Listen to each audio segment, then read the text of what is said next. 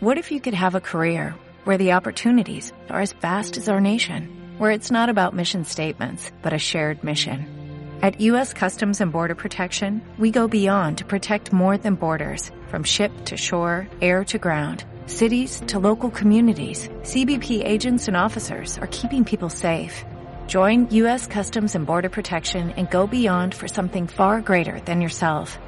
Learn more at cbp.gov/careers. Diez programas, tío. Diez programas. ¿Sí, no no? uno, ni dos, ni, ni el menos uno, el cero, aquel El famoso. cero que no fue programa. Podemos contarlo como no programa, pero diez. Lo que ha pasado por aquí y lo que viene después de la Y canción. lo que va a pasar, madre mía. Lo que va a pasar. Buah, el futuro va a ser. buah, buah, buah, buah, El futuro es esperanzador. Sí, hoy tenemos entrevista guay, además. Muy guay, muy guay. chuli, que no os podéis perder. Y bueno, yo le, no les voy a hacer la pregunta a ellas porque es un poco ridícula, pero yo tengo una, una casuística que me ocurre, ¿vale? Que te voy a decir. A, A ver. ver. si, a ver si solo me pasa a mí Venga. o le pasa al mundo. Da- da- venga, dime rápida que meto la canción. Venga, yo veo por las noches, hay veces que me pasa que cuando me despierto por la mañana, ¿vale? Tengo... Lo ¿Por la que- noche o por la mañana? Por la noche me acuesto, ¿vale? Sí. Y por la noche la cama está bien hecha, ¿vale? Sí, No siempre, pero bueno, normalmente. Sí, Y cuando me levanto, sí, la sábana está hacia un lado sí, y la manta hacia el otro. sí. Ah, esa es buena. Esa es muy habitual. Y es como, ¿por qué? Es una cuestión de trayectorias. Es una cuestión de trayectoria que yo, mi cabeza no me da, eh, porque yo me levanto y la sábana está toda hacia un lado y la manta hacia el otro, Pues mira- hacia lo opuesto y, y duermo solo. Pues porque haces la croqueta. Haces la croqueta hacia un lado, la sábana se va hacia un lado y luego tiras de la manta hacia el otro. Pues no lo sé. Hombre, Porque- te lo acabo de decir yo. Te giras para un lado, No te creo. se va la sábana y la manta contigo y, No y tiras solo y tiras luego solo de la manta. No puede Venga, ser tan hombre, fácil, que sí, hombre. que sí.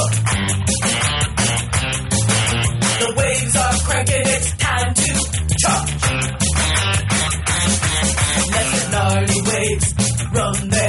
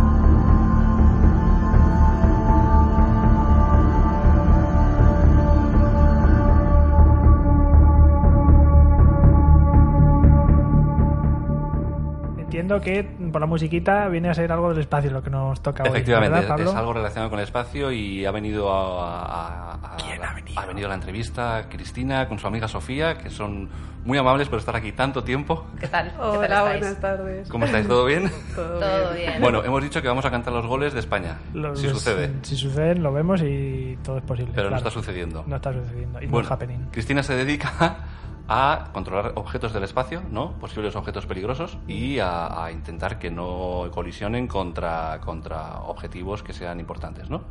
Sí, estamos en un proyecto europeo que se dedica al seguimiento a la vigilancia eh, espacial. Eh, bueno, llamados basureros espaciales. Ah, os también. llaman basureros. bueno, pues eso dicen. Eh, hay gente que le gusta más el término, gente a la que le gusta menos. Como digo Incultos, yo, incultos como nosotros. no llevamos el casco de, de los, eh, de los ciclistas que llevan ahora los, eh, los que camión de la basura, Sí, pero, sí. pero bueno, seguimos siendo basureros. Qué guay. bueno, bueno. Eh, Basureros se- con más, con más estilo. con más estilo. Se confunde el término porque realmente no recogemos la basura, solo nos dedicamos a, vigilarla, a tenerla controlada y a da- dar alerta a los o, operadores de satélites eh, para evitar estos riesgos de colisión que pueden suceder. Más como de tráfico, ¿no? Paso Sí, usted sí. para adelante, paso usted para atrás. Bueno, Más o menos. se podría decir. Bueno, entonces en el espacio, pues por lo que parece hay como muchísimos objetos, ¿no? Que están por ahí flotando, que provienen de misiones espaciales, de otros satélites que ya están en desuso. Sí, hay cerca de, se calcula que hay cerca de 70.000 objetos Eh, de todos los tamaños, desde centímetros hasta satélites operacionales, como las Como un estaciones. de grande. Sí, una- las estaciones espaciales suelen medir del orden de un autobús. luego. Bastante gracioso cuando te preguntan, ¿pero un autobús escolar de Estados Unidos o de cuántas plazas el autobús? Pues bueno, un autobús. Un autobús de, Estados Unidos o uno de Londres de dos pisos, rojo. Como, como el de el de los Simpson, con eso, ya más o menos nos hacemos una idea todos. Eh, y sí, es un eh, De todo tipo, ¿no? De tamaños y, de, y de, de materiales, ¿no? Supongo que será. Bueno, por ejemplo, también habrá, habrá depósitos de, de cohetes, ¿no? Los, los depósitos de combustible se quedan flotando por ahí para siempre. Sí, efectivamente. eh, bueno, hay un, cuando lanzas un, un satélite, los, eh, lo que llamamos los rocket bodies eh, se quedan también en el espacio, pero suelen ser pocos días. Eso la mayoría de los objetos reentran, sobre todo porque ahora hay una especie de recomendación a nivel internacional eh, en el que no generar más basura. ¿no? Eh, no- eso es uno de los problemas que tenemos. No hay una regulación que todos los países tengan que seguir sobre cuando acaba la vida útil de un satélite, qué haces con él. Ah, sino que hay una serie de recomendaciones que unos países siguen y otros países no. Entonces, eh, bueno, se tiende a que eso sea una regulación. Por ejemplo, ahora, como habéis visto, los de SpaceX, cuando lanzan satélites, recuperan Exacto. sí. el, eh, la segunda etapa Bueno, del pero lanzador. eso, es Eso más por sería lo ideal. eso es más por cuestión de económica de la propia compañía, más que Bueno, por pero- Pero al final influye también Sí. en, en dejarlo todo más limpito, ¿no? Claro, Sí. pero es que cuando tú vas al parque, pues luego llévate tu Recoge mierda. tu- Recoge- Pues el espacio es lo mismo, ¿no? Mm, si vas a ir de picnic y te no. montas tu película, pues luego ya te la. Sí, una cosa que la gente también nos pregunta mucho es que si hay una órbita basurero, y efectivamente la hay. Hay una órbita que está más allá de los 36.000 kilómetros, donde se recomienda Ajá. que los satélites que vayan allí, Que- el último trocito de combustible que tengan, los apartes. Eh, pero claro, eso es cuando tienes los satélites en una órbita a 36.000 kilómetros puedes hacerlo, si no, no. Entonces no todos los satélites van ahí, no todo el mundo quiere aprovechar ese último eh, trozo de combustible para, para impulsarte a la órbita, pasar, a la órbita cementerio. Eh, bueno, el combustible es dinero, entonces Claro. al final los, los operadores de satélites eh, tienen que buscar un poco el equilibrio ¿no? entre, entre la vida útil del satélite y lo que pueden ganar a, a- Si estos son euros aquí de, de móviles conectados, pues los dejas, ¿no? efectivamente. Al final dependemos de- totalmente ¿no? de los satélites, como hablábamos antes, de, pues, pues para todo, ¿no? para cualquier cosa que hagamos ahora mismo. mm, o sea, es algo súper importante proteger y que no, que no desaparezcan en cualquier momento. Sí, no somos conscientes un poco de la importancia diaria que, que tiene el espacio en nuestras vidas. Eh, pues todo el mundo usa los GPS, todo el mundo ve la televisión por satélite, estamos todos a España conectados hoy. Claro. Eh, cualquier aplicación al final la, la- la hacemos vía satélite y cada vez más. Ahora se habla de Internet por satélite también. Eh, y bueno, eh, hay, hay que proteger los, los satélites que tienes, que tienes encima. Eh, no solo a nivel eh, bueno de día a día o Sí. para operadores comerciales, sino también hay un montón de usos. Eh, como habla, eh, iba a decir como hablábamos antes, claro. Sí, sí, sí, Vamos a decir ahora la verdad. Antes hemos tenido unos problemas técnicos, hemos hablado un ratito y ahora estamos repitiendo. Y Cristina y Sofía son muy, muy majas y, y siguen aquí con nosotros. Esto no, no, no hace falta decirlo. No pasa nada. No las tenemos amenazadas ni nada, ¿eh? Es todo por su propia voluntad. Bueno, tenemos satélites un poco con aplicaciones más eh, diarias, como son los Meteosat, ¿no? que nos dan la, la, la información del tiempo. Para que luego no den mal el tiempo, pero bueno, sí. Bueno, esa es otra de las cosas curiosas. Como digo yo, eh, hay mucha, hay mucho, en, en nuestro proyecto hay mucha gente que tiene expectativas muy altas, por desgracia, eh, gracias a las películas, ¿no? Por desgracia, gracias. Eh, creemos que, que todo se da con una precisión, una exactitud que roza lo, vamos, lo, Lo divino. lo divino. Que ya es bastante, por lo menos, poder predecir, ¿no? Un poco Y yo hacia sí, dónde tiene sí. la tendencia del tiempo. Yo siempre lo comparo con el tiempo, es verdad. Del tiempo no es el hombre del campo que te Claro, dice las nubes exacto. se mueven hacia allá, que tenemos cuatro satélites arriba que Exacto, están mirando lo que así- Y aún pasa. así la gente se queja, o sea, ponía que iba a llover, no ha llovido, de siempre. Efectivamente. Eh, y un poco nos pasa a nosotros lo mismo, ¿no? Eh, la gente no se cree ni que haya tanta basura espacial, ni tantos objetos, ni que seamos capaces de, de predecir un poco... Sí, sí, bueno, si la semana pasada no se lo creían tampoco de lo que decíamos del- de, los, de los plásticos en los mares, que hay del Sí. tamaño de Francia. Sí, sí. O Doble, sea, doble de Francia, de mierda por ahí. Es que es el mismo ejemplo. espacio, claro, como no lo ves, tú dices... Es el mismo no- ejemplo. no se ve es, nada. tenemos un problema, entonces lo que vamos a hacer es acumularlo en un sitio que no, que no nos afecta en principio, ¿no? Y es lo mismo con el espacio. Hemos empezado ahí a subir cosas. Bueno, subir cosas. Son cosas que necesitamos, pero bueno, que se quedan ahí flotando. Porque yo entiendo que, que satélites no se paran de crear No, no, y de subir, ¿no? O sea, es No, algo que es un, negocio que, que crecerá constantemente. Sí, es un negocio creciente, es lo que estábamos hablando. Cada vez más aplicaciones eh, dependen del espacio, pues desde las comunicaciones, el tiempo, ahora se habla de Internet y, y- y- y al final todo eso eh, se, queda, se queda un poco ahí. Claro. Y ahora también lo que comentabas de, porque como tienen el dominio, digamos, los americanos, pues ahora las otras compañías de otros países también les interesa, oye, que no queremos depender de los americanos, entonces también lanzan sus propios satélites, entonces hay satélites americanos y ya cada uno empieza a tener los suyos propios también. Efectivamente. Con lo cual, más cacharritos de todos. más cacharritos para vosotros para observar y controlar por Más ahí. trabajo. Sí, más trabajo.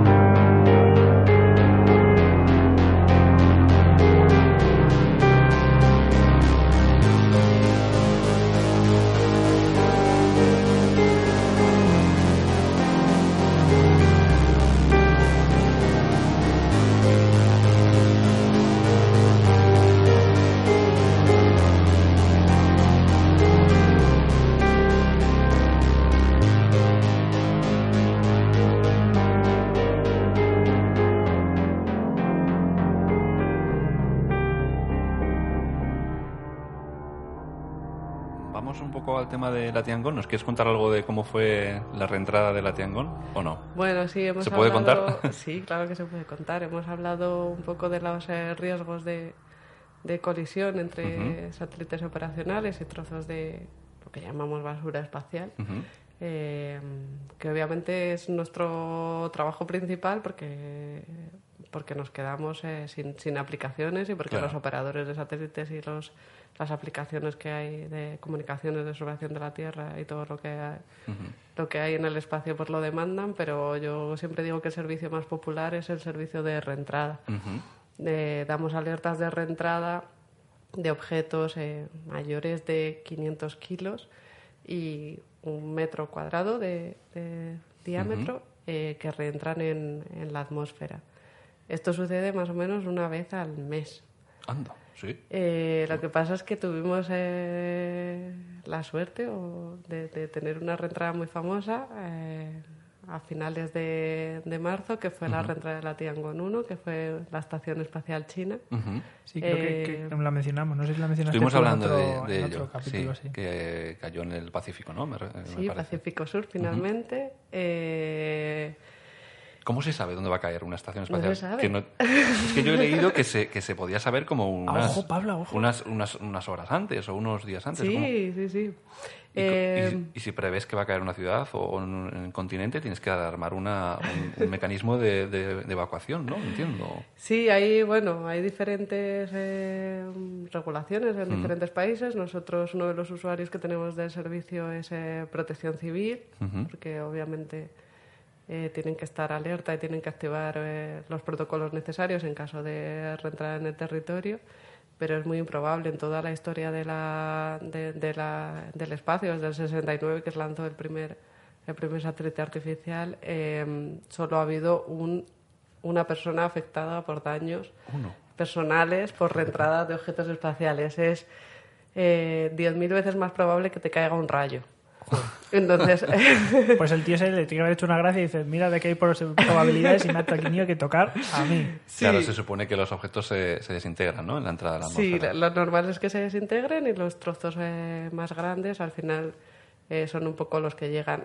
No obstante, no sé si recordaréis, en 2005 cayeron unos objetos en España. En Calasparra, Murcia, encontramos no lo sabía. eh, dos bolas o tres bolas, creo que fueron, muy grandes, que al principio no se sabía qué era. Fuimos allí con los trajes químicos, por si acaso era peligroso. Es eh, un objeto interestelar. ¿Y por qué era? O sea, lo que pasó al final es que era uno, un, un- lo que hablábamos antes, unas etapas de un lanzador americano que había lanzado un satélite clasificado. Entonces, al ser un satélite clasificado, no públicamente no se advirtió de que ese objeto iba es a reentrar en la atmósfera. Y cayeron en Murcia. Fíjate, ¿de dónde, dónde si no? A Pero saber lo que pensarían los murcianos, que era aquello. Eso es un poco como la película de, bueno, la de Space Cowboys, ¿no? Bueno, ¿la has visto? Sí, ¿La habéis sí. visto? Eso- ahí, ahí llegamos al punto que he dicho que las películas son peligrosas para mi trabajo. Claro, bueno, me refiero en el, en el sentido de que es un satélite que realmente no se no tenían que no les habían dicho lo que era, pero sabían que iba a caer, pero luego, claro, bueno, los, los americanos ahí tenían montado que era con armas y tal, pero vamos, que no es Sí. simplemente que era un satélite no clasificado. Mm, Es curioso porque las bolas pertenecen al país de donde es, entonces las hemos tenido que devolver. O sea, ¿Ah, sí? pertenecen a Estados Unidos. Las bolas son americanas. Sí, hay bastantes Pues datos aquellos- curiosos sobre la reentrada. Hubo otra reentrada que cayó en Australia. eh, Y dices, no las he encontrado. Australia eh, multó a Estados Unidos por contaminar la playa, porque cayeron ahí, era un... un- Es que los australianos sí que de- Joder. Hombre, tiene sentido. Claro, pero es que aquí somos en esto, toma tu bola. Sí, sí, sí. En Murcia ay, ay, lo siento, va, toma, tu bola. Muchos casos curiosos de reentradas y eso, en, en mar- a finales de marzo hubo mucha expectación por la Estación Espacial China que reentraba en la atmósfera. Llevaba desde 2000... de- de- hubo mucha expectación porque los chinos habían perdido el control sobre la, sobre la Estación Espacial, entonces era una reentrada incontrolada. Eh, China, con lo cual China daba muy poca información sobre, sobre los datos de esta estación espacial. Llevaba cayendo desde 2006 Madre mía. y decidió caer en la Tierra en Semana Santa, como, como, como era de esperar, ¿no? si algo puede ocurrir en festivo, ¿para qué va a 2006? ocurrir de, de 2000? Madre mía. Eh, sí, ¿Cuánto tiempo estuvo en órbita? 2016, perdón. 2016, creo que es que estuvo muy, muy poco tiempo, ¿no? Sí, no desde- estuvo mucho, mucho tiempo, no estuvo ¿Y mucho cómo es tiempo en posible que se tenga tan pocos años un- una máquina Bueno, tan porque grande? Sobre todo era un, un proyecto piloto de, de, de China, estuvo de hecho habitado, habitado o sea, con astronautas no, no estuvo mucho tiempo, quieren competir un poco con la Estación Espacial Internacional porque son un país que no que no participa en la Estación Espacial Internacional y, y, bueno, fue la, primera prueba que, que tuvieron, ahora de hecho tienen la Tiangong 2 Van a poner arriba. y de hecho está allá arriba, No, lo sé. Y Ah, que sí, perdón, lo confirmas. Ah, vale, creo vale. que sí, si no me confundo. No, pensaba que preguntabas, digo, si no lo sabes tú. Puede ser. Eh, Y bueno, eh, fue como un proyecto piloto. Lo que pasa es que eso perdieron el control de la estación, fue cayendo poco a poco, eh, va perdiendo altitud, va perdiendo altitud, hasta que finalmente reentró en la atmósfera. Eso el, eh, el- si fue 28 de marzo ya, final de Sí, esta Semana exacto. Santa. ¿Y todo esto lo llevasteis vosotros con vuestra empresa? ¿O ¿Eso es algo que os asignaron a vosotros o, o- Fue, fue una reentrada muy seguida en todo el mundo por la expectación que comentaba. No, ni mucho menos porque fuera la reentrada ni más peligrosa, ni más grande, ni el objeto más grande que ha reentrado en la ¿No? Tierra, pero... Yo sé cuál es el más grande. ¿El Skylab, puede ser? Sí, efectivamente. Es verdad. Eh, pero la última reentrada de un objeto de similares características fue hace 17 años con la Mir. Entonces, eh, pues había generado mucha expectación en toda la comunidad. Sí, porque eso además a los periodistas le da, uy, que se cae un objeto del espacio, entonces Eso para los Sí, titulares eh, es FETEN. Sí. Es verdad que todo el mundo piensa que va a caer encima de, de tierra y tal, pero luego casi nunca llega, ¿no? A tocar. Bueno, sí, es que es lógico. Si Claro. tres cuartas partes del mundo es agua, pues ¿dónde Claro. hay más probabilidades de que Claro. caiga? Claro, claro. En Murcia. pues en el agua. Está claro, está claro. Está claro, pero... O en Rusia, ¿no? Cayó en Rusia hace no mucho la también. un- estepa rusa es un lugar muy frecuente de que caigan, Claro. caigan objetos eh, no controlados. Eh, entonces se siguen diversos foros y dentro de nuestro proyecto, pues España fue designada como eh, centro de referencia para seguir la reentrada. Entonces hicimos un trabajo bárbaro en el que recopilamos datos de seis radares a lo largo de, de Europa que nos iban pasando los datos, íbamos fusionando los datos y sacando predicciones diarias sobre el punto de reentrada y el y sobre todo el cuándo, porque parece ahora es muy evidente que cayó el 28 en el Pacífico Sur, pero la, la incertidumbre la verdad es que es, es muy elevada. Claro. Eh, decías, ¿cómo se sabe dónde va a caer? Pues con datos. Lo que hacemos es que ponemos los borradores a funcionar, entonces eh, vemos dónde va a previsiblemente estar ese mismo objeto dentro de, de X tiempo. ¿no? Entonces, cuando pierda altitud es cuando ha caído y es donde lo determ- decidimos que va a estar. ¿Cuál es el problema? Que a 7 kilómetros por segundo, como eso hemos hablado, que van los objetos en el espacio, eh, tienes un error, si te confundes en 15 minutos, tienes un error de 2.000 kilómetros. Claro, claro, Entonces claro. estás hablando que puede recorrer Mucho media margen. Europa en 15 minutos. Mucho margen. sí. Entonces las, las alertas son muy complicadas, pero no porque no... La gente dice, pero ¿cómo es posible si la película sale exactamente dónde va a caer? Pero porque esto es física. Esto no es ciencia ficción. Claro. Entonces es muy complicado eh, dar este tipo de alertas, eh, pero por el simple hecho de esto, son objetos que viajan a muchísima velocidad y la precisión que tienes en la Tierra con tus sensores, no, no tenemos esa red de sensores tan grandes como para estar siguiendo al minuto. De hecho, hubo mucha desinformación porque parecía que había páginas en Internet que te iban Sí, siguiendo, en siguiendo, tiempo ¿no? real. Eso no, no era verdad. Sí. Eh, hay muchas, si, si pones las eh, en, en Google, al final te salen unas imágenes que no se corresponden con la Tiangong. Cayó en el. Pacífico Sur, no había ninguna cámara viéndolo. Madre Creemos que cayó en el Pacífico Sur en realidad porque no había ninguna Yo- cámara yo- yo creo que estuviera viendo el... ¿No ha habido el- vídeos de esto? No ha habido vídeos. Pues entonces son fakes El- lo que hay por ahí, sí, ¿no? El Porque fake que hay, hay, hay un vídeo muy, muy espectacular de... muy espectacular y es de otra Es reentrada que sucedió hace mm, cuatro o cinco años donde se probaron las capacidades que había en Europa, la Agencia Espacial Europea hizo esta reentrada y era una reentrada controlada. Sabían exactamente dónde iba a caer, que es la diferencia, tú puedes decidir que va a reentrar Ujú. y, entonces pusieron y contrataron drones y contrataron eh, o sea, y, y hicieron una serie de de, imágenes para Sí. verlo porque sabían dónde iba a caer porque era controlado. Eh, esto era una renta incontrolada que n- no se sabía. Se sabe que cayó en el Pacífico Sur porque como todo en la, comunidad científica, en la comunidad eh, aeroespacial se puso a trabajar, eh, los americanos con mucha precisión y con todos los sensores que tenían alrededor vieron que había reentrado en el Pacífico Sur, Ya. que es el cementerio básicamente eh, espacial. Y en general salió bien la misión de reentrada. Sí, ¿No fue- hubo problemas? ¿No hubo No, catástrofes? No, hubo catástrofes. La primera predicción Me refiero que con caer- objetos que estuvieran a lo mejor en... No, No, no. la primera predicción dijo que iba a caer cerca de las Azores, en Portugal, y nos echamos las manos a la cabeza. Dos mil kilómetros de incertidumbre, seguro que Madre. nos cae en España. pero, pero bueno, para que veáis, es que cambia muchísimo. Da- la estación espacial daba una vuelta a la Tierra cada hora y media. Fíjate. Joder. Era muy complicado de, de vale- predecir. valentita, valentita, Jorge. Como para ponerse ahí delante para pararlo. Dice, bueno, Oye, antes hablamos de los satélites eh, Iridium, ¿no? Sí, Eh, que mm, se pueden ver, hablabas antes de cómo se detectaban los objetos, ¿no? Y nos contabas que se podían ver eh, con, Con radares, radares. con radares y a simple vista, ¿no? Con y con telescopios. telescopios. sí. bueno, Que no sea a simple vista, vista, Pablo. telescopios. Cuando digo simple vista, claro, lo que quiero decir es con, con el ojo, a través de un telescopio, exacto. Fundamentalmente tenemos dos regímenes orbitales, hemos hablado. Tenemos objetos en, en órbitas geoestacionarias que están a 36.000 kilómetros, entonces cuanto más lejos están, pues lo fácil, lo- lo- como se pueden ver es con telescopios, porque Mm. al final pasan lentos para que el- lentos entre comillas, ¿no? Para que el telescopio pueda, pueda Claro. captar las imágenes y pueda determinar dónde está ese satélite. Y entonces lo difícil es ver los objetos que están cerca, porque tú, aunque en una noche estrellada puedes verlo a simple vista, lo Claro. que pasa muy rápido hay veces que, que son satélites, no son Claro. estrellas Como cuando te pasa una, una libra ahí por delante del coche. ¡Uy! Lo mismo, ju- lo mismo, justo, lo mismo, exactamente igual. lo mismo. Pero el telescopio no es capaz de coger la, fo- Claro. la foto. Entonces lo que necesitamos son radares que son tecnologías mucho más eh, costosas, eh, mucho más complicadas Claro. y sobre todo duales. Son tecnologías que, que tienen otras aplicaciones como pueden ser militares. Entonces, son, son objetos mucho más difíciles de determinar porque van mucho más deprisa, a estar cerca de la Tierra. Las ¿Y velocidades no son mucho hay más altas. algún satélites que también sean para detectar Radares. Este tipo de basura? Sí, ¿O hay ya efectivamente. también? Hay, esa tecnología existe, la tiene Canadá y Estados Unidos, pero, pero esa tecnología sí que es carísima. Claro.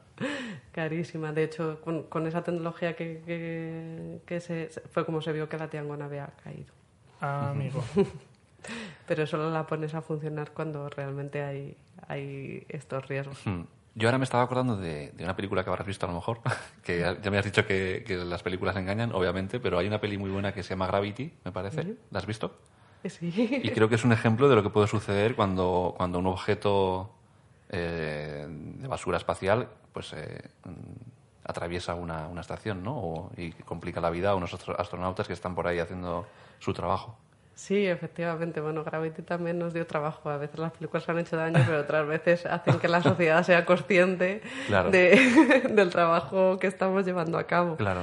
Eh, porque entiendo perfectamente que hoy en día se cuestione la inversión en espacio. Eh, en el momento en el que estamos, y no sé, ¿por, por qué dices? Porque no invertes si vas a invertir en basura en el proyecto de las chicas que tuvisteis aquí el otro día? Claro. Que igual puede parecer mucho más real y mucho más cercano ese planeta en el que, en el que vivimos, porque vas, te vas a preocupar de, de lo que pasa. Ya. Claro, pero bueno, pero del espacio todas las tecnologías, muchas de las tecnologías que usamos en el día a día son cosas que ya han sido probadas para aplicaciones se- en el espacio. O que se inventaron allí, el velcro. Claro. El velcro se inventó en el ¿Cómo viviríamos sin velcro, Pablo? O sin Ay, microondas. no sé. Y sin sartenes de microondas, sí. Ah, eh, había leído que las, las sartenes de, De teflón también. Hay un montón de cosas. El microondas. que- Las verduras deshidratadas, porque los astronautas tomaban las verduras deshidratadas. Cositas. Bueno, y, y entonces, eh, pues un objeto que va a, 7 kilómetros por segundo, has dicho antes, más o menos. Pero, ¿Y Eh, van au- todos más o menos a esa velocidad o esa No, es la no, media? Depende del régimen orbital, obviamente. Pero eso sería como la media, digamos. Sí, de bueno, eso es lo que Parecido, siempre. Esos, las órbitas bajas, que son los que más eh, riesgo de, de colisiones tienen, es un poco lo- las más, lo más rápido que van. Es lo que siempre se dice cuando alguien que no tiene ni idea te pregunta ¿a qué velocidad? No, 7 kilómetros por segundo, ¿no? Sí, es lo que vais a encontrar en internet y Claro. no me confundo y no, Claro, cuando claro. lo busquéis, ¿no? Entonces eso, un- una pieza que sea de un milímetro o dos o tres, es un proyectil que puede Es un destrozar, proyectil, que puede atravesar un cuerpo humano perfectamente y un Sí, traje espacial. Y, y si pones ahí personitas en A. George Clooney. a George Clooney y a Sandra Bullock puede Juegas a los bolos.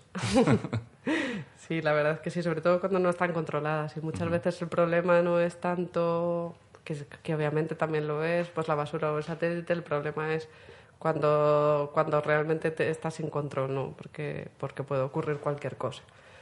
Y eso es lo que, lo que más eh, miedo, entre comillas, da, y eso es donde van todas las tecnologías, todos los desarrollos tecnológicos van a ver cada vez objetos más pequeños, porque un objeto de 10 centímetros es potencialmente muy peligroso. Y también creo que la Estación Espacial Internacional te va a jubilar dentro de poco, ¿no? ¿Eso va a ser trabajo para vosotros?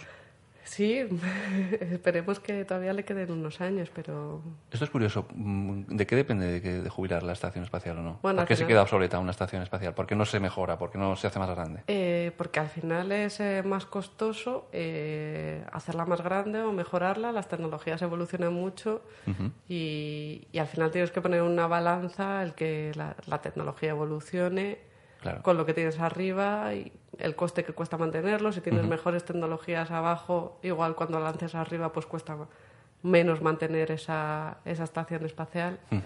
Eh, lo que está claro es que nos hemos acostumbrado a hacer ahí eh, experimentos y, y- y que ahora no sabemos vivir sin ellas. Claro. Así que se ve muy bien a simple vista. De hecho, Uy, hay, la he visto yo muchas veces. sí. hay aplicaciones gratuitas que Eh, te vamos a decirla. Se llama Heavens Above, me parece que es una página web.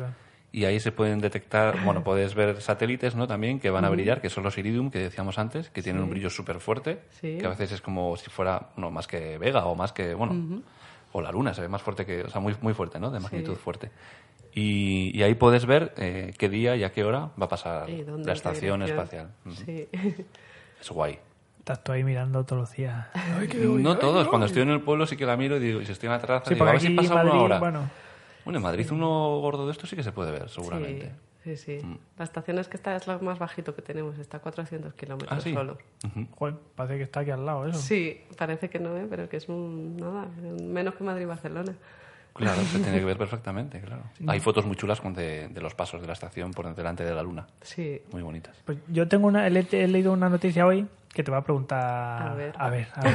Porque viene a, a- a cuento esto que he leído que sobre el proyecto de Remove Debris. ¿Ok? ¿Te suena, no? Entiendo. Sí.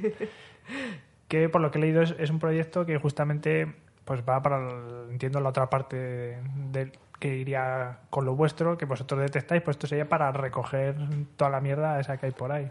Sí, hay muchos proyectos eh, que parecen a priori ciencia ficción, ¿no? Hay redes, ganchos, imanes. Ay, yo había... Bueno, cuenta, cuenta, Sí, Jorge. y esto es como que, le, que lo acaban de lanzar ahora, me parece, o que lo han- el satélite lo están probando ahora, que eso, que se supone que es un satélite, ¿no? Que lleva como una especie de arpón y una, y una red para capturar la, la basura y se supone que van a empezar a probarlo para ver si Mm. tienen todos los cacharros en los sistemas operativos bien. Entonces que iban a probarlo que tiene como un par de, bueno, de basura de prueba, digamos, que va a tirar y va a probar a ver si lo coge bien y luego pues irán haciendo pruebas para ver a ver qué pueden coger con eso, ¿no? Guau, pues si pudieran coger los 70.000 objetos que hay. ¿70.000 hemos dicho? Sí, 70.000. Claro, pero entiendo que los que vayan así rápido igual es bastante más difícil. Bueno, sobre todo que luego qué haces con ellos.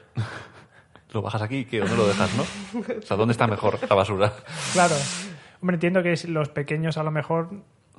Bueno, no sé. Mandarlos para abajo para que se destruyan en. Yo creo al- que igual las chicas que tuvisteis el otro día me odian si seguimos contaminando el océano con Claro. satélites que tiramos al mar. No vamos a dejar el... Entonces, pues igual no, no hacen tanto mal. Ahí Pero- arriba pero- si están controlados. El Claro, y- riesgo al final es que no estén controlados. Por no eso se- es importante vigilarlos. ¿Y no se les puede eh, dar toques a todos esos objetos para que pasen a la atmósfera y se desintegren? ¿Cómo los vas a dar? No lo sé. Le das un toque a 7 No lo sé. Ha sido una propuesta tipo mono. Pues creas una especie de otro satélite 7 que tenga... kilómetros por segundo, ¿cómo le das? Te acercas, le das un toque, Claro. le cambias la dirección para que... Justo, te pones también a 7 kilómetros por segundo en paralelo a él y hace pum. Y ya hace... uh, y se va. Claro. Estoy aquí haciendo gestos Claro. con las manos que no nos los veis, pero acabo de tener una idea brillante, señoras y señores. Ya está. Mandamos a Pablo. No. Y si haces un remate y no, ya no sabes dónde va a caer, te cargas una ciudad, bueno. Montas arriba un, un chatarrero espacial que empiezas a comprimir ahí está y haces ca- cajitas ahí de. Sí, de- y de la ideas hay muchas. Pero, Pero, la, bueno, mi- pero la mía no la compra Cristina, me parece. no, no, no la veo clara. Pero yo creo que de momento lo importante es vigilarlos, de verdad, seguirlos, tenerlos controlados, eh, saber mm, Claro. todo lo que hay y sobre todo poder alertar eh, pues, a la población en el caso de que detengamos una reentrada peligrosa o, o a los operadores de satélites en el caso de que haya un riesgo de que verdad los Claro. satélites pasan muy cerca. No, no os creeríais lo cerca que pasan. Realmente. De, de hecho, he leído que, no, no sé, no sé cómo es, pero había una, una propuesta de que los satélites estuvieran como unidos a algún tipo de, de- de máquina más potente, que luego, en un momento dado, esa máquina pudieran mm, o sea, bajarla hacia la Tierra y, y los satélites que están alrededor de ella pues fueran enganchados a, a ella y bajar a, a la Tierra o algo así. Es ciencia ficción, seguramente. No, hay, hay un proyecto... Es una especie como de hilo o gancho que están como unidos. Sí, ¿no? hay, un, hay un proyecto bonito en el que dicen que, que, bueno, si a partir de ahora todos los satélites que lanzas les obligas a tener un imán muy potente, tú puedes lanzar un satélite que, tenga otro imán y entonces luego reentres la atmósfera los dos y se, se desintegren en la atmósfera, Juntos, una reentrada qué bonito. Como Telma y Luis. A lo mejor era eso lo que he Satélite leído, pero satélite. mejor explicado. Sí, en una reentrada controlada, bueno, hay proyectos pilotos sobre eso, Mm. eh, mm, pero uno a uno Ya, ya, es una la locura. limpieza es, es complicada. Hombre, sí, por, el- este, por ejemplo, de la red, dices, bueno, a ver qué. Sí. Hace pesca de arrastre. Hombre, ahora cada vez hay más tendencia. Antes se lanzaban satélites igual que duraban 15 Mm. años, muy grandes y muy redundantes, y ahora hay mucha más tendencia a hacer como satélites, fabricación de satélites mucho más en serie, más pequeñitos y cada menos tiempo.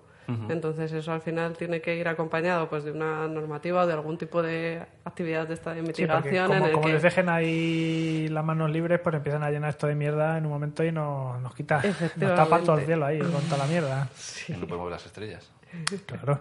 Es lo único que me importa. Mires para arriba y solo ves ahí cacharros pululando. Oye, yo siempre hago la, la misma pregunta a la gente que, que trabaja en trabajos tan guays. Bueno, Verás. ¿Qué hace alguien como tú cuando llega a la oficina por la mañana? Abre el ordenador, Pero creo que te se pones una taza de café, un café, eso. Abres el ordenador y ¿qué programa enciendes? Yo, el correo electrónico. El correo, vale. Después tiene que haber un programa súper complejo, ¿no? Lleno de matemáticas. Sí, bueno, la, realmente la ciencia que hay detrás es, eh, es, es complicada. Ujú. Pero bueno, eso está en el centro de operaciones. El centro de operaciones está en la base aérea de, de Torrejón de Ardoz. Y ahí, bueno, tenemos un, un equipillo industrial de, de seis personas por tres eh, industrias que, que son líderes en este sector y, y ellos son los que abren los programas complicados. Yo me dedico a dar y- órdenes y a... Eso es lo que mola, dar órdenes al final. Pa- Paco, mueve el satélite este un poco más para allá, anda. Yo le doy órdenes aquí a Pablo. Bueno, todo- parece todo súper surrealista y súper complicado. Y al final son trabajos que no, no, no los piensas que existen, pero, pero tienen que existir. Sí, otra pregunta que hacen mucho, que no me la hacéis, eh, pero ya os la hago yo. Venga, Danos- por danos- favor, danos ayúdanos, tiempo, eh. Cristina, ayúdanos. No, es todo el mundo que dice que tienes que hacer para, para ser basurera espacial. ¿no? Ah, bueno. ¿Qué es lo que Eso te lo que voy a preguntar luego en privado. Hay, bueno. hay un curso CCC ahí de recogida de basura supongo espacial. que- Recogida de ingeniería. ¿no? Alguna Bueno, ingeniería. sí, somos todos ingenieros y, y nada, pero poco más, somos gente muy normal. Bebemos cerveza y nos gusta el fútbol. Y te gusta la astronomía, has dicho, ¿no? Eres un poco fan de, observaciones. bueno, porque, ¿Tienes telescopio? porque te toca, ¿no? No tengo telescopio, pero, pero cuando he ido a visitar los que tenemos para, para vigilar la basura, la verdad que, que impresionan. Antes que has dicho de que con los telescopios eh, estáis ahí también pendientes, los telescopios también, que es complicado, bueno, que están muy demandados y que siempre necesitas ahí como pedir tiempo. Necesito en esta hora mirar para acá, ¿no? Sí, Que, que tienen eso, mucho, muchas peticiones de gente, de, astrónomos que están mirando para Claro. estrellas para acá, para allá y necesitas, y tienes que pedir como fracciones, ¿no? De tiempo, de yo quiero mirar aquí a esta hora, no sé qué. Es verdad, Sí. España tradicionalmente los telescopios que hay es un sitio muy bueno para la astronomía y los telescopios que hay, los observatorios que hay son de los mejores del mundo, pero se han dedicado tradicionalmente a, a eso, a, a astronomía. Entonces han tenido que reconvertirse para, para poder eh, eh, mirar también objetos de basura espacial y, y normalmente combinan, combinan las dos actividades. Y son gente muy eh, bueno muy apasionada por lo que hace porque como entenderéis los telescopios funcionan de noche. O sea son gente que trabaja de noche que es eh, pues eso que es una loca de, de, de lo de la actividad que está haciendo y que no dejan de mejorar y de evolucionar y adaptarse a las condiciones. Igual pues la astronomía la inversión en ciencia no ha tenido eh, la financiación que requería estos últimos años y han visto otro campo en el que podían podían participar y la verdad es que no lo han dudado en un minuto y nosotros estamos contentísimos con esos científicos que han decidido aportar su sabiduría y su tecnología a, algo que puede ser un poco menos científico, más operacional, más de dar servicios, de que no pase nada, pero sí, no pero van a- necesario al fin y al cabo también. es claro. necesario, pero yo entiendo que a ellos como científico lo que te gustaría es descubrir una gran galaxia claro. que está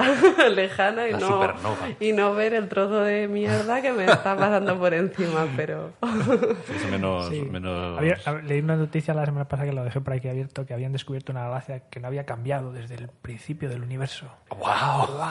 que, que se ha quedado así para siempre.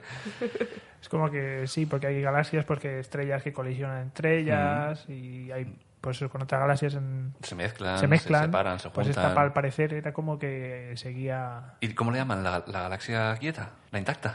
Es como... No sé, ¿Cómo se tenía- llama? No me acuerdo, tenía el nombre, pero vale, no... no, no pasa nada. voy- Relic, Ah. Relic Galaxy lo llaman. Relic. Iba a decir la dona inmóvil. Bueno, pues y sabes que en- sabemos que en España está habiendo negocio de lanzamiento de, la- de lanzamientos espaciales, ¿no? Sí, hay, una, empresa, ¿Ah, sí? muy- Sí, esto te lo dije un día y no te has acordado. No. LPD, LPD es una empresa innovadora, ¿no? Está en Alicante, están haciendo muy buen trabajo, la verdad. puede que seamos país con capacidad de lanzamiento, ¿no? Pues crucemos los dedos, la verdad, porque em, yo creo que hay muy buena base en España. Para hacer muchísimas cosas, pero desafortunadamente, pues eso, la inversión en espacio. Si Entiendo que no ha cambia, sido una cambia un poquito prioridad. ahora que tenemos ahí No a Pedro prioridad. Duque. Esa es la esperanza que tiene todo el mundo, pero entiendo que hay un ¿Qué montón cara- de cara- cosas en las que invertir. Y... ¿Qué cara de se os quedó el día cuando se anunció lo de Pedro Duque? Pues eh, entre Curioso, ¿no? Algo sí, curioso, ¿no? Y esperanza, es verdad. En España también es muy necesaria una agencia espacial española. No tenemos una agencia del espacio, al contrario que todos nuestros eh, Sí, países Francia, de al lado. Yo, yo creo que ha habido varios proyectos de intentar crear una agencia española, ¿no? Ha Espacial. habido varios proyectos y ahora, bueno, ¿En qué pues van el, el- el negocio en espacio es creciente y esperemos que, que no se, que no se olvide. Hay un montón de gente trabajando y yo creo que al final también es un motor, hay que verlo así. Es Claro. alta tecnología, es, es investigación, Es es, desarrollo. que repercute en la sociedad, seguramente, ¿no? Es una inversión. eh, Cuando un- tengamos todo esto aquí acabado con la Tierra, pues hay que ver si podemos ir para otro lado. ¿no? A ver, Cristina, mm, ¿vamos a ver Marte en la década de los, 30, de los 20, sí o no? Tocar, no ver. Yo Venga, venga, tírate a la sí. piscina y cuando pasen los, los años al 2030 te llamamos y te decimos algo. Tú dices que sí. Yo diría que sí, sobre todo por las iniciativas privadas. Claro, Eh, no puede ser solo Elon. Musk y SpaceX está Estáis metiendo fuerte. muy, muy, muy, muy concienciado de, de ir a Marte y, y bueno, es una y apuesta Blue muy Origins fuerte. también, ¿no? Están un poco en incompetencia. Yo creo que eso ayuda también a... Sí, Bueno, lo que pasa que el- eso, eso- eso es, yo creo que es un poco más para, en principio, la iniciativa es más de turismo de momento. Bueno, pero eso acabará en Bueno, otras de- cosas. de- Por lo menos la, de- la principal, que ahora los cohetes querían eso más para- primero para llevar turistas, que entiendo que eso también les sirve para financiar luego ya proyectos más... Sí, hay proyectos muy curiosos de financiación. Es como empresas como Coca-Cola eh, querrían ser los primeros que, que abrieran una lata de Coca-Cola en Marte.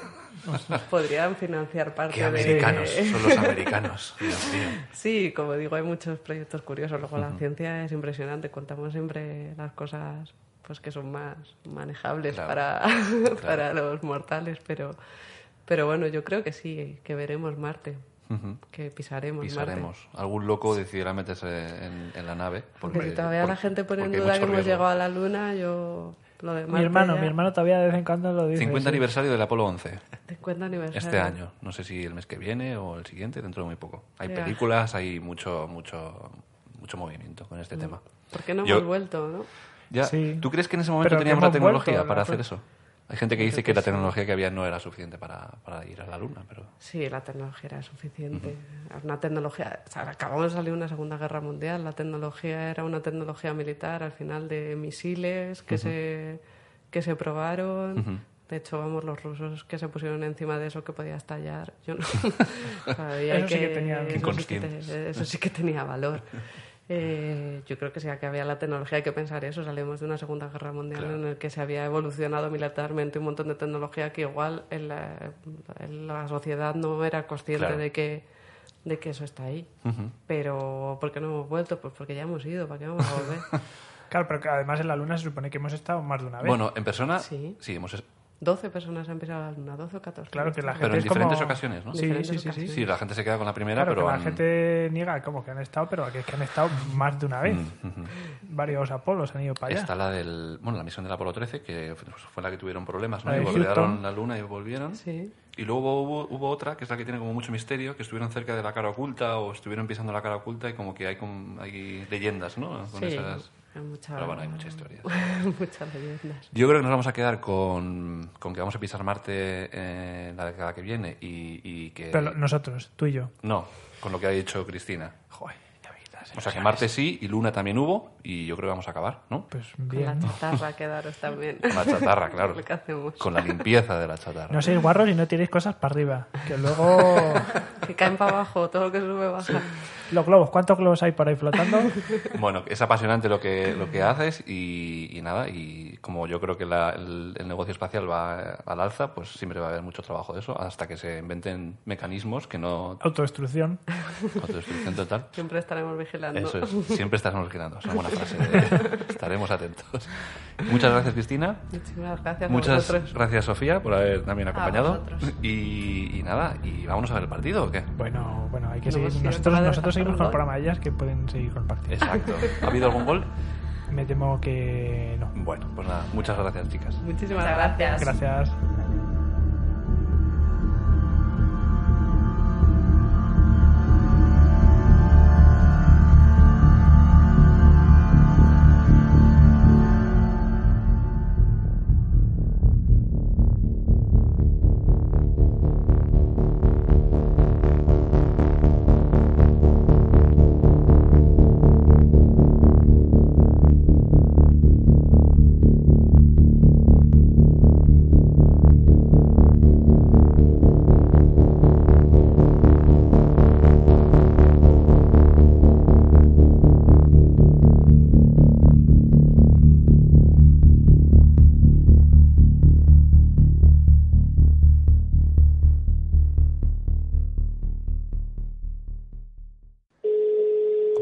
Buenas tardes.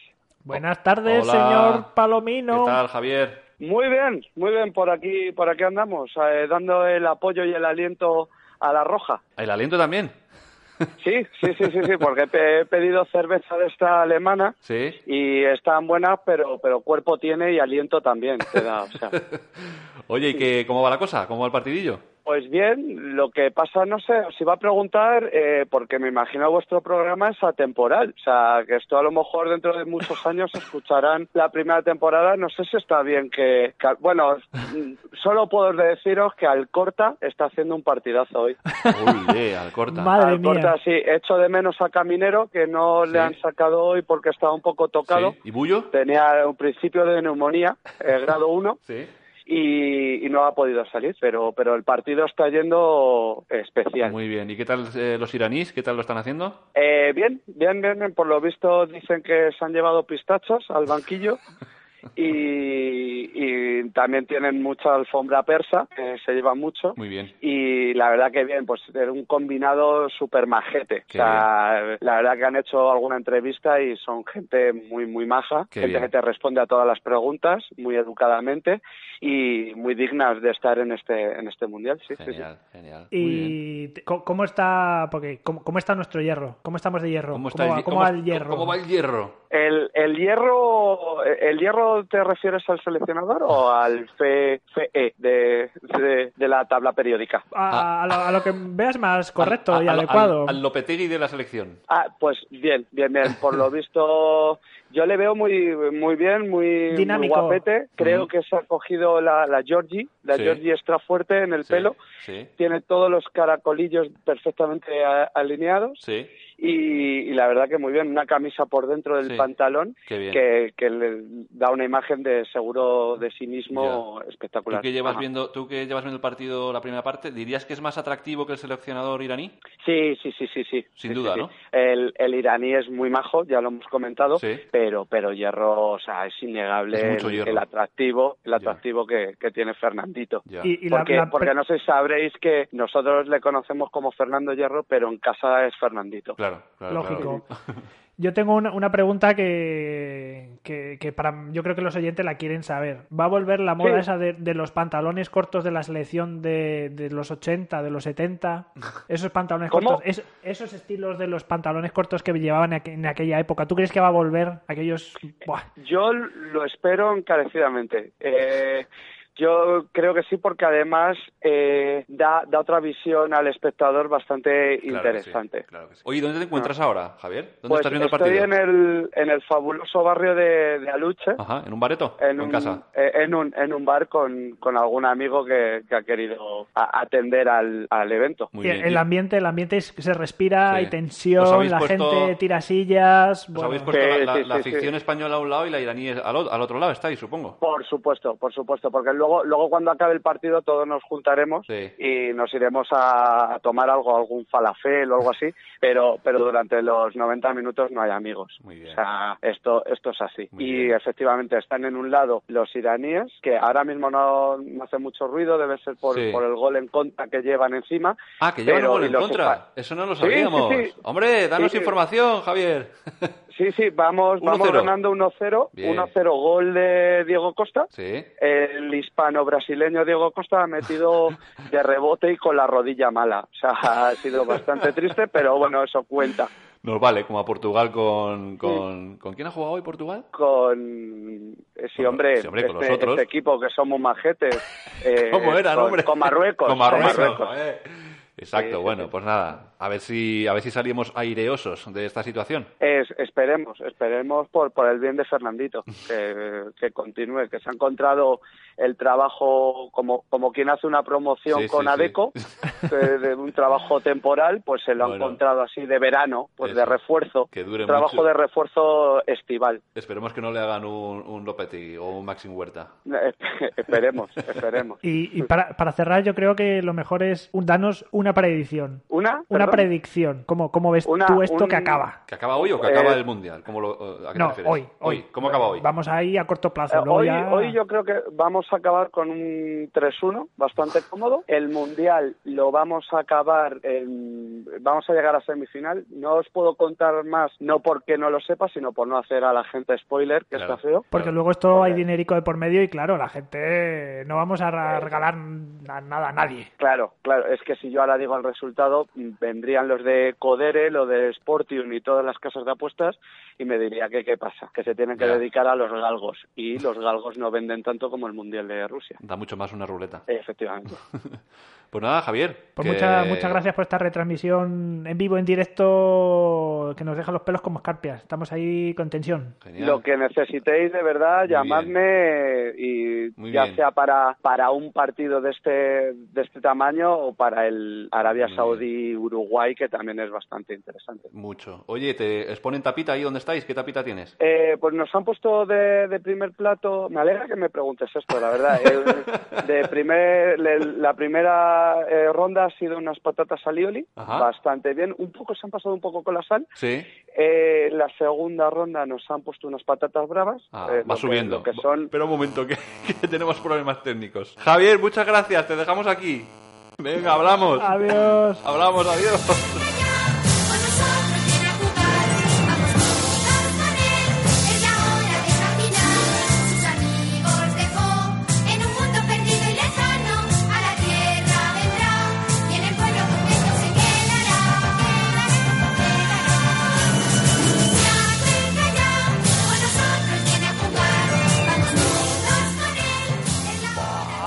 Mía. Madre mía, madre mía, teníamos espacio hoy, pues qué mejor hacer este Había una vez que con esta... ¿Qué, qué es esto? ¿Qué es lo con los... No te sé decir, Jorge. ¿En serio? ¿Pero si lo ha dicho? ¿Eh? Los mundos de Yupi... ¿Ah, lo ha dicho? Ah, lo- ah sí, lo es verdad, es verdad, es verdad. Los mundos de Yupi. Ay, madre, Pablo. Yo esto creo que no lo veía. ¿eh? ¿En Mucho. serio? ¿Me no estoy seguro, no estoy seguro, Jorge, me estás haciendo dudar. ¿De qué iba? ¿No has visto los mundos de Yupi? Pero por favor, por favor. Bueno, explícame el argumento. Vamos a ver, pero si esto era el programa que sacó Televisión Española, Sí, sí. que sí, seguía sí. el mismo formato que Barrio Sésamo. Ah, sí, ahora sí. Yo era- pensaba que eran unos dibujos. Sí, No, ahora sí me acuerdo. Que era Yupi, Astraco. Que sí, que sí, que sí, que tienes toda la razón. Y además es que me encantaba. Coño, es que, que sí, me que sí, está que sí. diciendo que no voy a ver... en- Que me has pillado un poco, me has pillado un poco trastocado, me has pillado trastocado. Digo, pues hoy que tenemos, aquí hemos tenido la entrevista hablando de Space, de estas cosas, digo, pues qué mejor momento, porque voy, voy a hacer una sección, una especial del Había una vez, Ajá, relacionada con el espacio. re- no, relacionada con cosas que este año cumplen aniversario. Y esta es una de ellas, porque esto se estrenó en el año 88, El año 88. 1988. Sí, O sea, y estamos en el 2018, pues eso. pues hacen, ¿cuántos años? ¿30 años? 30 añitos. Entonces es aniversario, no es de este mes, pero eh, se estrenó en, en marzo, No pasa nada. pero es este año, o sea, cumplió 30 años de los mundos de Yuppie, del Y esto lo ponían como por las tardes, ¿no? Tipo a las 6 o algo así. Uy, ahí ya me... Sí, ya sí, me- sí, yo creo que sí, me suena que sí. Pues como, como el barrio Sésamo. Claro, hora, esto- la hora de salir del cole. Esto o- era para sustituir al Barrio Sésamo, que Claro. hubo ahí, que terminó Barrio Sésamo, creo. Claro. Y entonces Televisión Española sacó este programita con Yupi Astraco, Mm. que el, el actor además que hacía de, de Astraco es el mismo actor que hacía de Don Pimpón en Barrio Sésamo. El- Ah, mira. Sí, fíjate. Y, una, bueno, una anécdota. He leído por ahí que, claro, hay gente que dice, Astraco, ¿tú te acuerdas de cómo iba vestido Astraco? Sí, Que iba así como de plateado y de verde. sí. Una Pues hay gente de... que dice que, que Buzz Lightyear puede estar basado en Astraco. Rumores, leyendas. Rumores, leyendas. Madre mía, podría Pero, Oye, tiene, tiene eh, bastante parecido. Si lo ¿Alguna piensas, vez ha hecho declaraciones Buzz Lightyear de dónde proviene su traje? Mm, No oficialmente, no oficialmente, pero si le pillas ahí con unas copillas encima, empieza a hablar. Ujú. Empieza a hablar el tío y... Hasta el infinito y más allá. Hasta- Eso que es cuando va a pedo. ¿qué? Claro, claro. Hasta el infinito. Sí. ¿Qué más cositas tienes de la vía una vez? Y pues, a ver, a ver, es- ¿qué quieres que te cuente? Esto estamos hablando de Barrio Sésamo, estoy hablando de series que cumplen 30 años, entonces quería empezarlo con esta, pero también hay... ¿Te acuerdas tú de Juego de Niños? Eh, ¿era, otra, ¿Era otro No, programa? era un programa, sí, era un programa. El concurso, Pues me estás pillando otra vez, Jorge, por favor. madre mía, Por favor, deja de pillarme. madre mía, el de... ¿No te acuerdas de los gallifantes? No, no del todo, no del todo. Pero refrescame la memoria, porque creo, quiero que los oyentes también, eh, que se sienten como yo, que no tienen ni idea de lo que estás hablando, sepan de qué estás hablando. Venga, pues te va a poner la sintonía. Mete sintonía.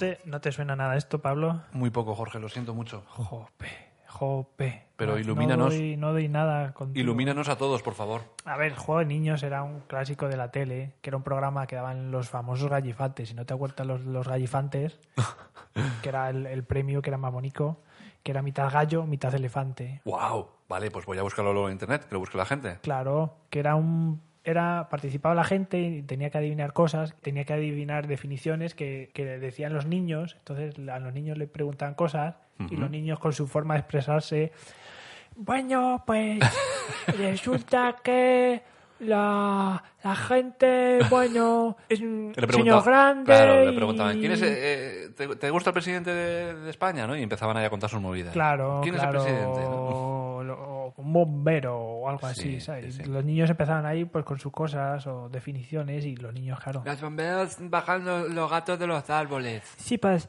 es una cosa que es muy grande, no la puedes coger. Claro, exacto. Y, y era muy entrañable. Y es que no, no- es que no te suena ni remotamente nada. A ver, de lo ese, que te con- estoy ese diciendo. concepto de ver a los niños explicando cosas de, de adultos, pues sí, sí me suena. Pero no me suena el programa en concreto del que me estás hablando. Joder, macho. Pero no pasa nada, ¿eh? No pasa nada. Yo vengo aquí a contar cosas de aniversarios. Sí, y yo no- siempre lo digo. Tú, yo, yo estaba jugando con, con mis amigos, tú estabas en casa.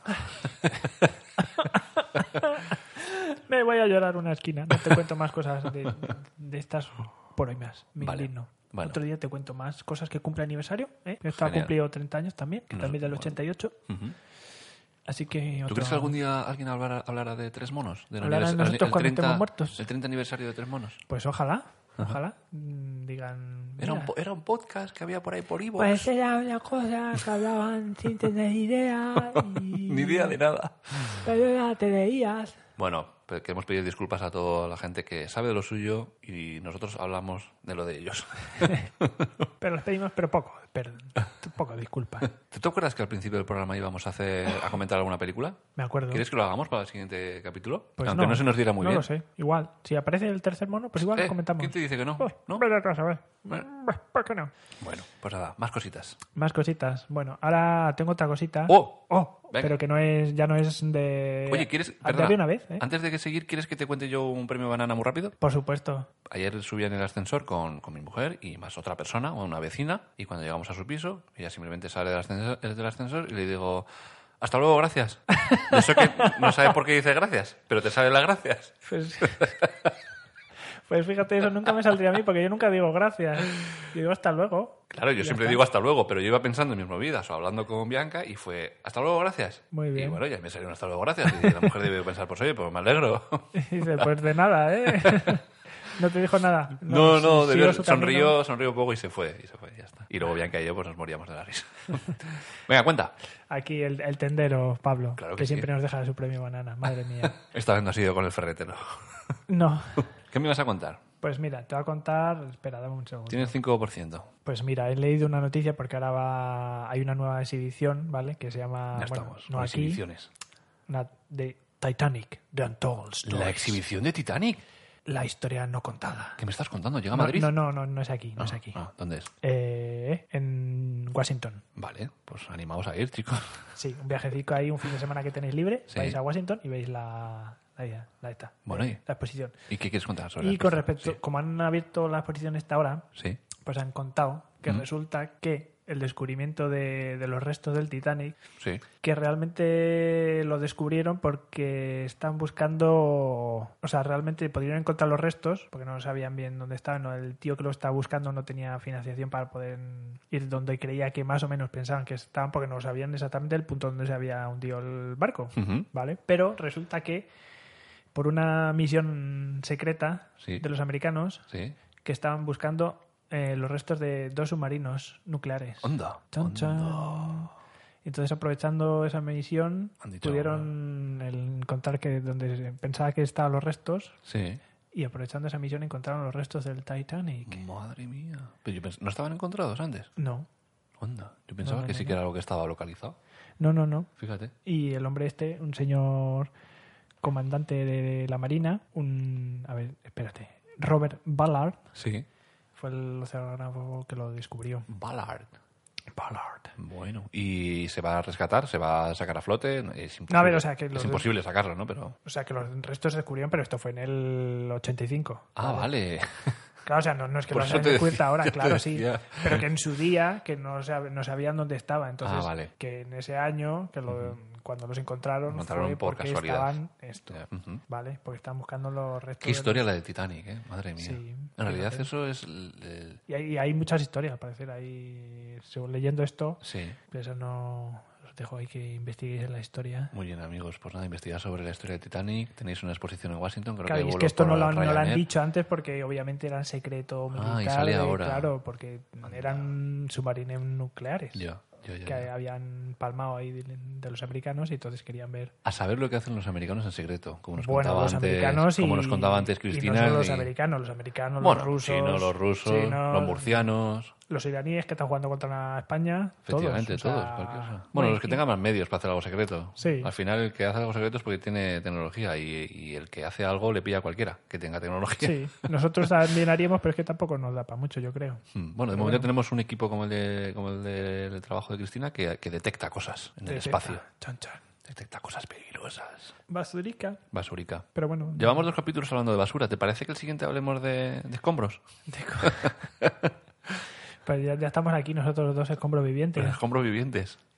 Igual, no sé, el siguiente, pf, vete tú a saber de qué hablamos. Cosas Oye, ¿por guays. qué no pedimos a la gente que nos proponga temas de, de entrevista? Claro, es la gente, tenemos los canales Bueno, abiertos. Cuidado. Mm, mm, sobra decir que todo el mundo que escucha este programa está invitado a Tres Monos a hablar de lo que quiera. De lo que quiera. Solo tienen que enviarnos un mensaje. No es, es tan complicado como eso, ¿eh? Sí, sí, porque escuchamos, tenemos las orejas abiertas. Oye, para que escuchar. quiero ir allí Cuidado. con vosotros y con Batman, que está ahí en una de las esquinas, a, Sí, sí. a hacer un programa. Pues venís, venís, venís y charlamos de absolutamente lo que quieras. Sí, sí, fíjate, lo que montamos aquí nosotros un programa Claro. en un momento. Los programas salen de la nada, fíjate. Así, estamos ahí. ¿eh? Hablando- nowhere. ¿De qué estamos hablando ahora? Pues de nada. De, de nada y de Eh, todo. eh, de nada y de todo, eh, cuidado. eh, Que de esto nada y de todo. Tiene, tiene su mérito, estar aquí Claro que sí. sin decir nada, sin sentido. Y, y sin. Jesús, porque cuando éramos tres. Bueno, cuando éramos tres, parió la abuela. Pero ahora. Oye, ¿se busca tercer mono? Ah, digo, abuela. ¿Se busca abuela? Claro, nosotros pues siempre, cuando no venga Jesús, pues también podemos tener aquí nuestro tercer mono, un tercer mono menos, invitado. menos, Ay. Jesús, te echamos. We miss you, we miss you, Jesús. Jesus Christ, is you're in the heart of ours Bueno. every day. Vamos a dar paso a la despedida.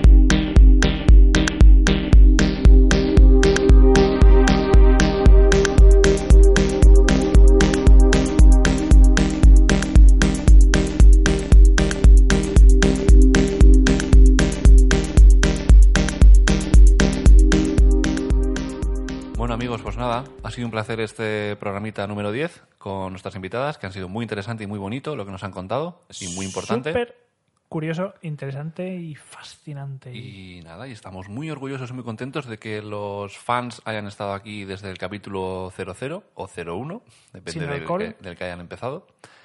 Y hemos tenido momentos muy ricos, muy apasionantes. otros menos gente- ricos, otros menos más espesos, ¿eh? pero... Ha habido de todo, ha habido de todo. Y seguirá viendo, seguirá viendo, amigos, porque aquí los tres monos seguimos, seguimos, seguimos. Seguimos forever, en principio forever. Forever sí, pero bueno, ahora se acerca el veranito y entonces igual, Mm. Igual hacemos reducimos alguna- un poco el ritmo, sí. ¿eh? pero vamos a seguir aquí porque yo no me voy. ¿Tú te vas a algún lado, Pablo? Mm, si acaso a finales de agosto. O sea, que me vas Pues a tener aquí entonces, todo- todos los buah. miércoles aquí en tu casa. Bueno, igual todos no. Pero Bueno, vamos a ir viendo, vamos a ir sí, viendo. vamos a ir viendo porque queremos dedicarle más tiempo a preparar las cosas y tal, y puede que... eh, Madre pues, mía, prepara. alguna- Ya, sí. oyentes que no se lo creen. Oye, no, no. quizá cuando preparemos las cosas tenemos más oyentes. Bueno, bueno, o no. No, es- y, y nada, y... Vamos a traer más invitados ahí, guays. Además. Estamos a punto de, de ir a...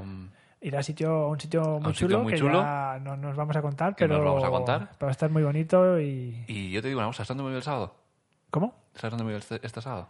Pues no lo sé. Pues mira, me voy a hacer una observación astronómica con telescopios. ¿Tú qué me dices? Sí, porque ¿Dónde? tú antes me has mandado una, una imagen, Yo te he mandado a Cuenca. me has mandado una información que he dicho, anda, mira, Ah, si sí, voy a hacer lo correcto. mismo pero el sábado en otro sitio. Ah, te he mandado... No lo hemos correcto. hablado, pero sí, me voy con, con una empresita a hacer una observación astronómica sábado por la noche. Tengo muchas ganitas. Ahí a ver, a ver los, los satélites estos que decías antes, a ver la estación espacial. si pasan por ahí, los- sí. Si pasan por ahí, sí. Si da la casualidad, sí. Si no, no. Ah, pues sí, sí, sí. Sí, no, no. Satélites Iridium. Buscadlos por la noche. Son impresionantes. Sí, porque por el día no lo vais a ver. Más que nada. Bueno. nada, a, ami- amiguicos, amiguicas, Amiguitos, muchas gracias. Gracias, de las ramas, muchas gracias, gracias, Cristina a todos. y Sofía por haber estado hoy aquí en la entrevista. Sí, y a nuestro colaborador Super Palomino, que Super está Palomino. siempre al pie del cañón y nos encanta tenerle eso es. con nosotros. Semana que viene, día 28, inauguración de Memimo, de Memimo Lab, Irati. También Eso está pendiente ahí, el que quiera que ya vaya. sabemos todos dónde está Castellón, Ya la que no tiene playa, todo bien. Playita rica de Castellón. Y, y nada, que un abrazo para todos. Un abrazo de monetes. Y hasta muy pronto. Adiós, muchachada. Bye, bye.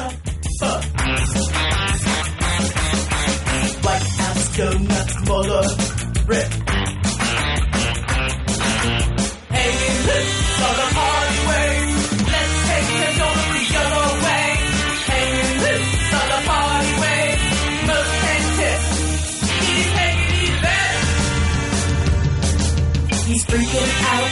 The babies, the brooms are all confused.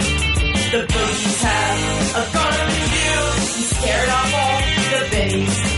The Barney's gonna skew. Boogie boarders have a chowdy you. Anyone got some extra?